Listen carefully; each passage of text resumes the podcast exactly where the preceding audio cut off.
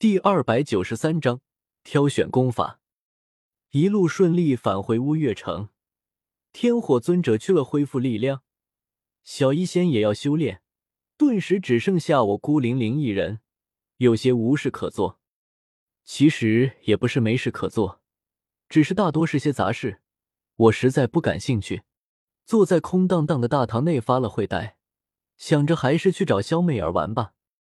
萧炎已经带着萧家残余的族人返回纳兰城，同行的有萧玉、萧鼎、萧丽几人，但萧媚儿因为某些原因，则留在了乌月城。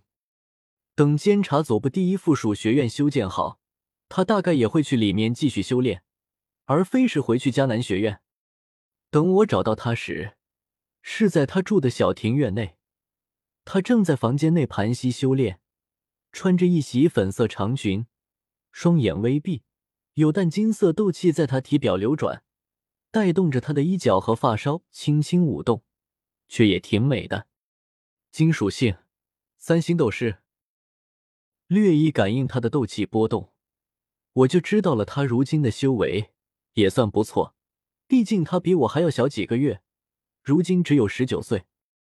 而这时，他好似感应到有人来了。也收了斗气，缓缓睁开眼来，便看到了我。清澈的眼睛中顿时出现一分茫然，两分惊吓，三分惊喜，四分无措。随后，他便像受惊的小鹿，立刻扭头朝旁侧看去，躲开了目光，只留下四分羞涩，三分紧张，两分柔情，一份欢喜。呃，表情还挺丰富的。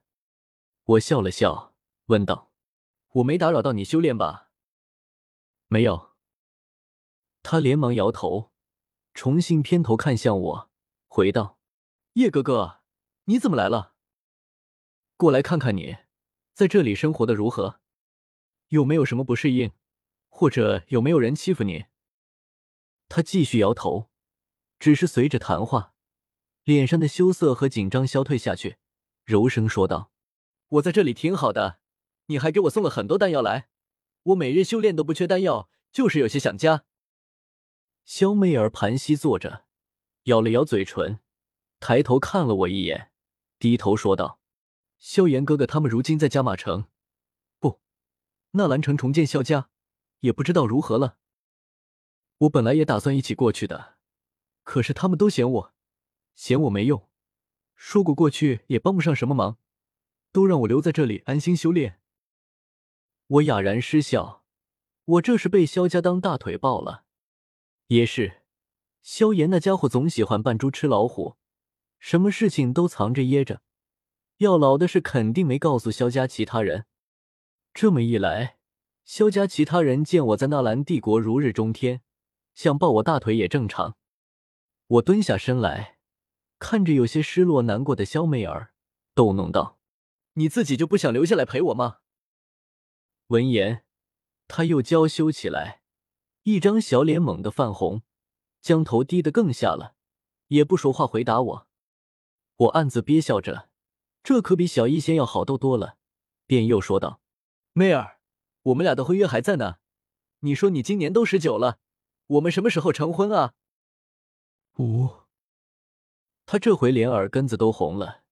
像只受惊的小动物般，举起双手将脑袋紧紧抱住，然后发出一声意义不明的呜咽声。这次我是真的憋不住了，当场笑出了声来。若不是我已经没了肉身，大概还会笑得上气不接下气。好半晌，我才停下不笑。房间内陷入寂静中，又过了片刻，他才小心翼翼的松了手臂，抬头朝我看来。见我还没走，又呜咽一声，但好歹这回反应没这么大，微微红着脸说道：“你，你都没了肉身，只剩下灵魂了，还能成亲吗？”“我就是我，怎么不能成亲？”我笑呵呵说道。但下一刻，肖媚儿的话却让我脸上的笑容顿时僵住。“那你和那位毒宗宗主是什么关系？”看着萧媚儿微微抖动的眉头，我心头一跳，暗骂自己一声，真是没事找事，怎么把这个问题扯出来了？我连忙干咳一声，改口说起了萧家的事。我这里自然有萧家的情报，每日三奏。不过最近纳兰城挺安宁的，毕竟加马皇室才刚倒台，云岚宗也发生巨变，这个节骨点，各方势力都是极力约束门人弟子，不敢胡乱惹事。所以萧家也没碰上什么麻烦，就是不知道萧炎这么久没碰上来挑事的跑龙套的，会不会手痒不习惯？听着萧家的事，萧媚儿便没有再问小医仙的事。听完之后，她叹了口气，片刻后脸上又露出一个笑容，对我得意的说道：“叶哥哥，我的修为好像要突破了，是吗？等你突破了。”就是一位四星斗师，算是个小高手了。听到我的夸奖，他晃了晃脑袋，显得有些高兴，又道：“和叶哥哥还有萧炎哥比起来，我还差的很多。我以后要努力修炼，追上你和萧炎哥。”我哈哈一笑，追上我还有可能？萧炎那个挂逼就算了吧，小一仙都追不上他。我家妹儿真是厉害，走吧，我们去给你挑点东西。当做你突破的礼物好了。我找了笑，突然便拉着萧媚儿离开这小庭院，往监察左部的库房行去。其实也只是用灵魂力量虚拉了。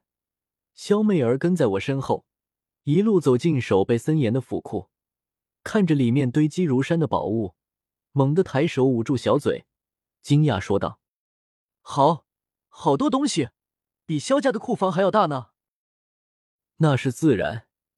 这监察左部的库房原本几乎是空的，还是我把加玛皇室私库里的宝物运来后才填满的。加玛皇室四百年的积累，岂是没落了的萧家可比？此时，这些宝物也都被清点成册。一旁有负责看守库房的执事抱着善册，恭恭敬敬问道：“敢问左使要取何物？”把善册拿来。用灵魂力量拿起善册，随手翻了翻。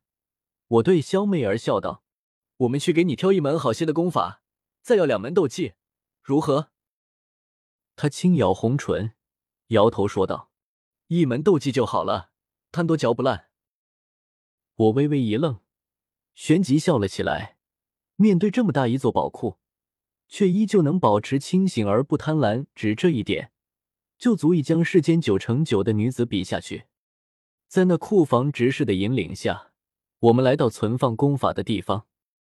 这加玛皇室的私库是真的富裕。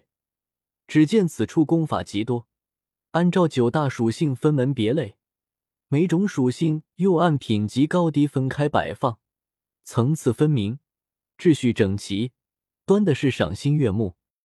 萧媚儿是金属性。我们便来到那顶端写着一个大大金字的架子前，这架子又分为上下六层，最低层写着玄阶下品，最高层标着地阶高品，既没有垃圾的黄阶功法，也没有天阶的好货色。萧媚儿是我的女人，自然是要挑最好的功法，我便往最高的地阶高品摸去，然后摸了个空。怎么了？肖媚儿偏头问来。我连忙摇头，感情这里压根没有地阶高品的金属性功法，那还弄个空层出来做什么？妹儿，这里没有地阶高品的功法，咱换个地阶中品的吧。我干笑了声，还好有地阶中品的功法，还是足足有两门，都拿出来递给了萧媚儿，让她看看哪门合眼，要修习哪门。